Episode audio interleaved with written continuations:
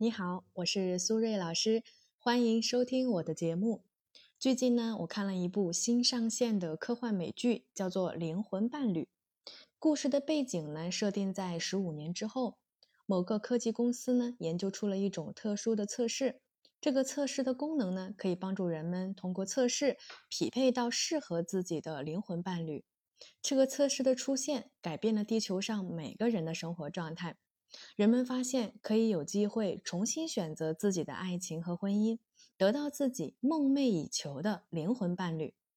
即便呢是在婚姻中的人，看着满大街的粉红色泡泡，所有的行人都在亲亲抱抱。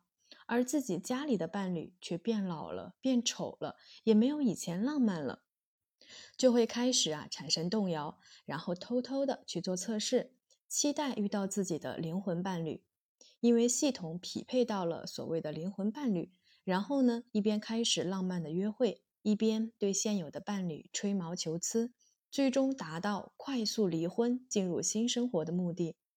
那么，假如这项科技真的实现了？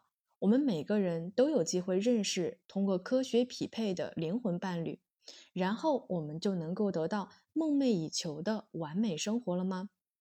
说到这里呢，我想起了大家应该都能耳熟能详的一首诗：“我将于茫茫人海中寻找我唯一的灵魂之伴侣，得之我幸，不得我命，如此而已。”徐志摩。那么，首先，到底什么是灵魂伴侣呢？我觉得，所谓的灵魂伴侣呀，应该是有相似的价值观，能够互相欣赏、顾念彼此，并且共同成长。但是在我的咨询工作中，我发现大家更多的时候呢，是在乎前两项，也就是有着相似的价值观和能够互相欣赏。我觉得对灵魂伴侣的认识不完整。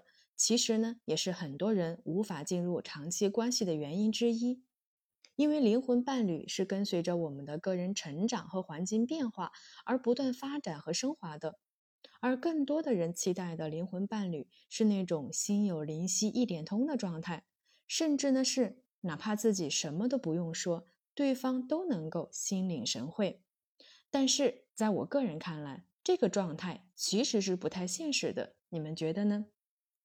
其次，为什么有人宁愿长期单身，也要坚持找到灵魂伴侣呢？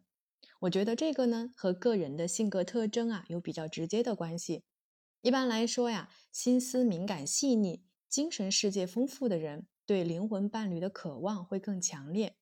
他们认为呢，爱情是需要深厚的情感和灵魂的连接。他们相信。当他们遇到属于自己的灵魂伴侣的时候，自己将成为一个更完整的人，可以和伴侣共同创造一个更加美好的世界。所以在一段感情刚开始的时候，他们会倾向于把爱人理想化，把对方想象成全世界最美好的人，甚至可以轻易的为了他放弃一切。但是想要找到这个人却并不容易。比如最基础的核心价值观、兴趣爱好、理想、信仰比较接近，甚至完美契合的基础上，脾气相投，年龄最好相仿，避免“我生君未生，君生我已老”的遗憾，以及最重要的，能够有机会在现实生活中相遇、相识、相知等等。所以啊，我觉得灵魂伴侣这件事确实是可遇而不可求的。当然。梦想还是要有的，万一实现了呢？再次，我觉得在灵魂伴侣这件事情上，我们常常有一种误解，就是觉得两个人在很多方面相似才是灵魂伴侣，但是有时候不一致也是另一种合适。相似性的确会影响两个人是否互相吸引，能不能走到一起。可是真正决定我们接下来走得有多远、多长久的，不是我们有多一致。而是我们有多互补，因为真正的灵魂伴侣往往是能够在彼此的差异中找到平衡之道的。我在做咨询的时候呢，常常会听到来访者说他不懂我，意思呢就是说我跟他分享，但是得不到他认同的回应。包括这几年在网上呢，一直有一种半开玩笑的说法，说一些男生是钢铁直男，当然这是一些女生的吐槽。意思是说，直男是完全不同的物种，脑回路很清奇。在这种网络热词大行其道的背后，有一种误解，就是他应该懂我，他如果不懂，就不是灵魂伴侣。但是我觉得，好的亲密关系，并不是要找到那个和自己完全一样的人，因为世界上都没有两片完全相同的树叶，又怎么会有一个完全和你一样的人呢？即便有，你真的愿意和男版或者女版的自己谈恋爱吗？有的时候啊。优点越相似，缺点呢就会越相似。比如说，我是一个低有序的人，我做事情呢常常是随性而为，比较灵活，没有太强的时间观念，生活中也比较懒，不太喜欢做家务。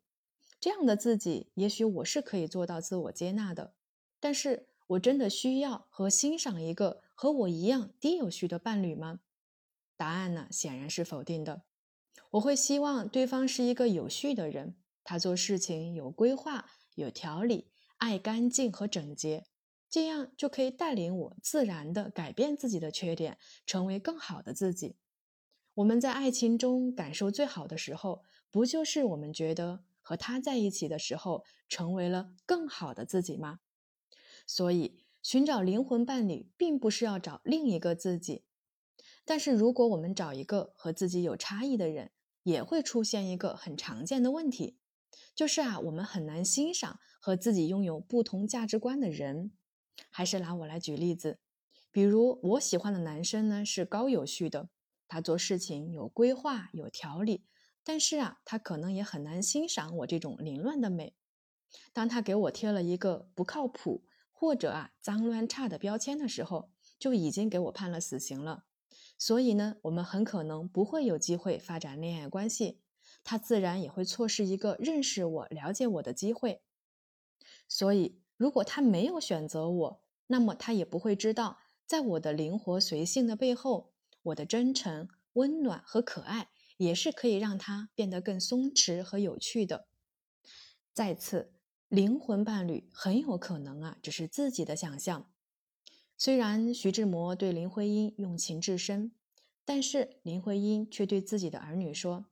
徐志摩当初爱的并不是真正的我，而是他用诗人的浪漫情绪想象出来的林徽因。而事实上，我并不是那样的人。所以，很多的时候，我们以为找到了自己的灵魂伴侣，但是可能只存在于我们的想象之中。这句话很无情，却很有可能更接近真相。最后，我想说的是：第一，不要害怕对方和你不一样。不一样有不一样的美。第二，不要那么快的给一个人贴标签和判死刑。第三，学会用更包容的心态来面对我们在生活中遇到的每一个人。当你懂得了自己，才会懂得别人，才能够有进入长期关系的机会。好了，时间差不多了，我们今天的节目就先到这里，感谢大家的收听，我们下期节目再见，拜拜。